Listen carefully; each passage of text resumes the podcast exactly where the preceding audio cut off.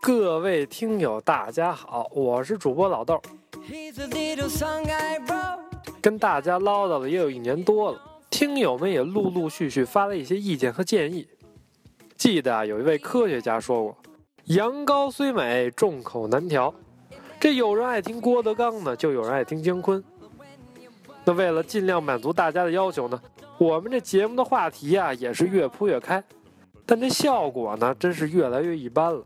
所以啊，我们哥几个也研究着转转型，每个人呢也都来点有自己特色的节目，把一个方向的内容说精说透。最近啊。我看小张同学的《N 大事和孩子》系列点击率飙升，他甚是眼红啊，心说老豆，我该干点啥呢？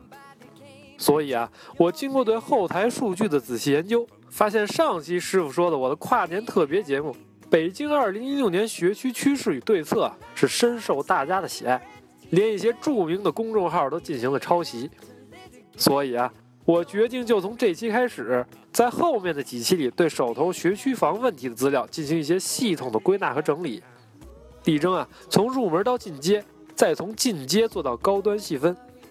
不敢说能细化到每个学校的策略，但至少啊能让家长们学习到一些筛选学区房的方法论，让大家呀能把省下来的时间和精力更好的投入到在党的领导下的社会主义经济建设之中去。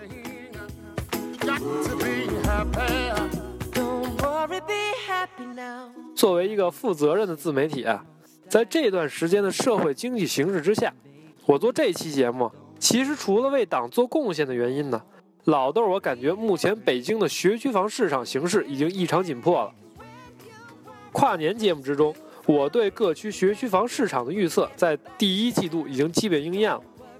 那些听了我的节目在春节前出手同学。粗略估计，至少已经省了百分之二十的成本了。因为今年北京房地产市场这一波大涨实在是来势凶猛啊，所以老有人问我说：“这么猛的一波，会不会造成楼市的崩盘呀？”我不做预测，只说对策。就说说几个数据吧。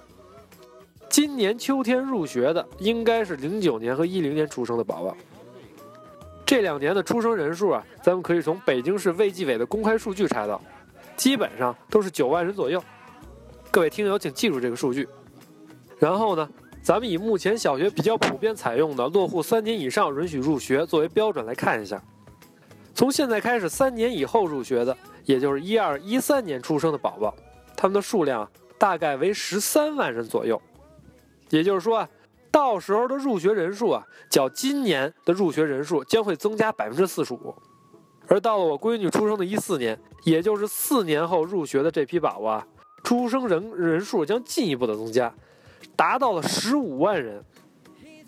一方面呢，入学人口是年年猛增；而在另一方面，学区房的供应上，最近又有几个区提出了学区房六年一名额的政策，这呀也让大量的学区房完全失去了被使用的可能性。所以说呢，家长们，你们听了这些数据。慌不慌啊？然后啊，我还想说说北京的房价趋势。我们师傅说，很久以前的节目就说过，北京的房子有两种，一种叫能住的房子，另一种叫学区房。从最近的涨幅、成交情况和政策情况来看，如果把北京的房价看成一个正态分布曲线啊，那么能住的房子已经到了接近年内顶端的位置了。我预计啊，今年夏天会到达一个年内高点。然后啊，将会有一轮小幅的下探。而至于学区房价格呢，我直接预测估计会被拍砖，所以我这耍个鸡贼，请各位参考刚才说过的入学人数的背景资料，再参考一下经济学的供需理论，自行进行一下判断。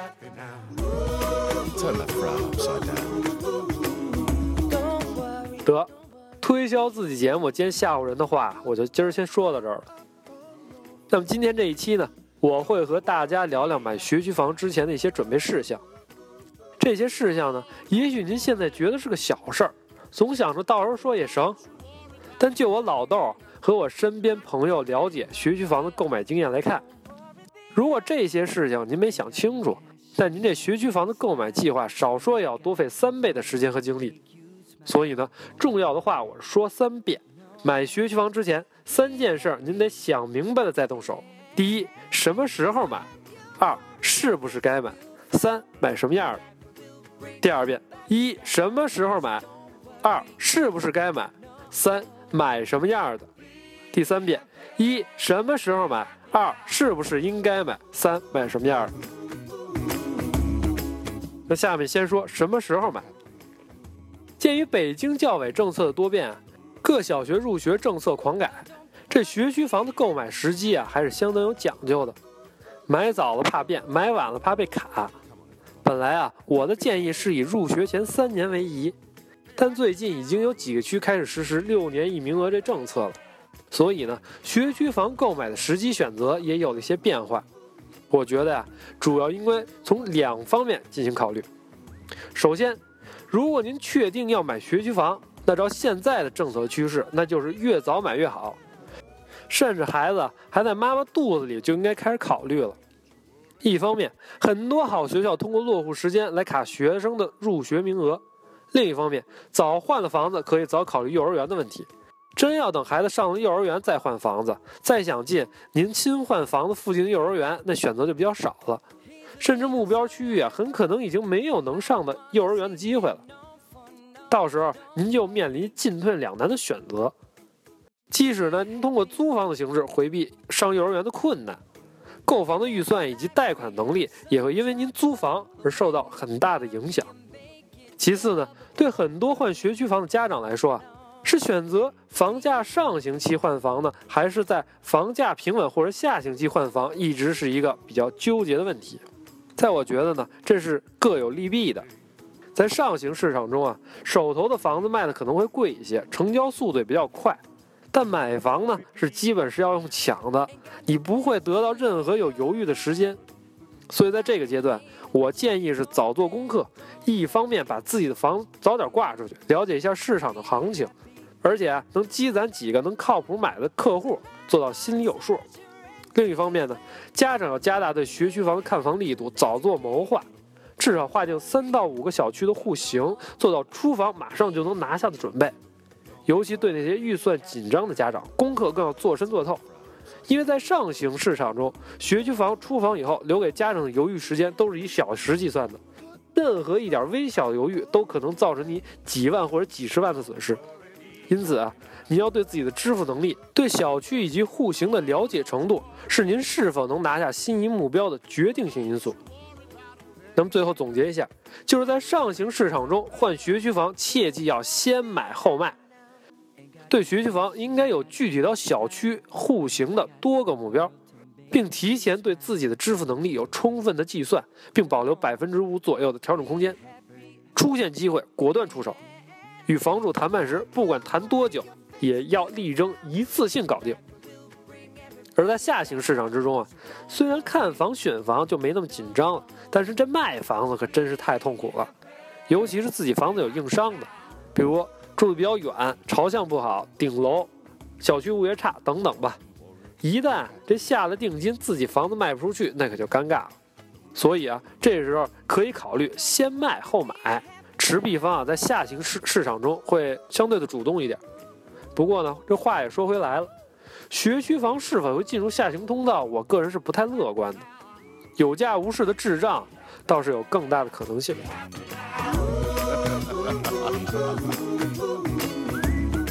第二呢，我想说说是不是应该买。其实，在这个部分，我主要想谈的不是房子价值的问题，更多啊是家庭心态和家庭关系的问题。毕竟，家庭环境同样也是孩子教育中无法回避的一个非常重要的部分。一个良好的家庭环境对孩子成长是至关重要的。首先，我想说说，在理念上，未必家庭里所有的成员都能理解兴师动众改变原有生活状态，为孩子去换一个学区房这种事情。以前跑跑关系送点礼，最多花个几万块钱，可能也就搞定了。但自打去年开始啊，各种关系户的路子被堵得严严的。这不买学区房啊，还真是难以想到有更好的入学方法了。还有人啊，喜欢把“金子总是会发光”这句话一直挂在嘴边。我想说啊，一方面现在小升初的划片分配了，学习好啊也不一定你有闪光的机会；另一方面呢，这闪光也有一概率的问题呀。重点学校一堆金子都能让你在那使劲的闪光，但这要去个破学校呢，这金子也可能给你糊上泥呀。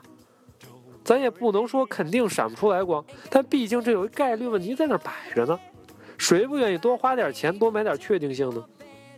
这个时候。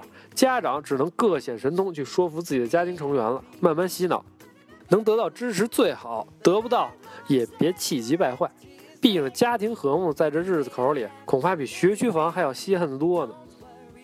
其次是家庭关系问题，比如啊，您真要找老人要了钱了买这学区房，这不是独生子女的，要跟自己兄弟姐妹之间提前打个招呼，有个说法，先斩后奏是万万不行的。即便是独生子女，这房本落几人的名字，大家也务必商量明白了，跟老人做好沟通。考虑的角度呢有两点，一个呢是孩子上学落父母的房产比落祖父母要靠谱，另一方面呢让老人落个心里踏实，绝对是家庭的谋国之策。最后啊，我想谈谈这买什么样。这部分呢，我以后的节目还会展开继续说。今天呢，先点点大方向上的选择。对土豪们来说呢，购买学区的同时，也要注意兼顾一下居住舒适度，甚至呢，可以考虑买两套，其中一套有名额的，另一套自己住或者给老人住。这样呢，一方面有人帮忙给接送孩子，自己呢也方便照顾老人。此外，老人住的房子，你要注意一定要离医院近，买东西方便，有电梯或者低楼层。那对那些预算尚可、老人呢又不愿挪窝的家庭呢，购买学区房应该尽量考虑宜居的两居，地点啊要离家长其中一方上班比较近，这样方便对孩子接送和照顾。而对那些预算紧张的家庭呢，可以考虑买个总价低的小户型落户，上学期间在附近租房住。相对来说呢，这是一个低成本的解决方式，尤其以目前的信贷政策以及限购政策比较松的情况下。低总价、低首付，使得很多家庭在不影响现有居住条件的前提上获得学区房成为可能。但采用这种方式的家庭呢，尤其是购买西城学区房的家庭呢，要注意一下房租涨幅的情况。我个人预测呢，未来几年西城的优质小区房租会非常的离谱，大家一定要注意点。鉴于这节目的篇幅有限呀，我今天也只能说一个大概的方向。有很多家长都跟我说过，你说你就给一学区综合排名，这一二三四是什么样的？我买得起哪个就买哪个呗。但这我说呀，我不是那教育著名公众号文风，我干不出这么高大上的事儿。在我看来，学区房这东西是一个十分 personal 的东西，买的时候啊，要考虑的因素很多，比如说学校教育质量、政策限制、你的预算、那上班距离、居住条件等等。